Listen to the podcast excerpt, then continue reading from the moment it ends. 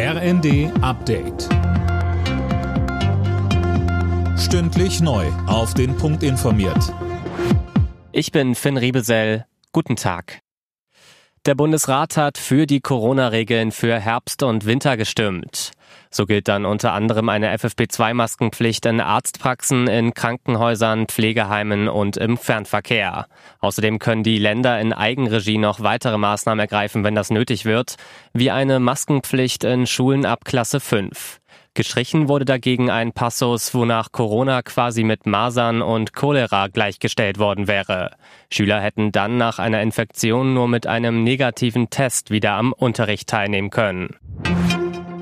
Der russische Ölkonzern Rosneft wird in Deutschland entmachtet. Die Tochterfirmen kommen unter Treuhandverwaltung. Bundeskanzler Scholz nannte den Schritt unumgänglich. Zum Rosneft-Imperium gehört auch die Raffinerie im brandenburgischen Schwedt. Ministerpräsident Woltke sagte, Wir stehen dafür, dass die Beschäftigung am Standort Schwedt weiter gesichert wird, dass die Menschen, die heute im PCK arbeiten, auch weiter dort ihre Beschäftigung finden. Keiner muss sich Sorgen machen, dass er seine Hauskredite, seine Rechnungen zu Hause oder anderes mehr nicht mehr bezahlen kann.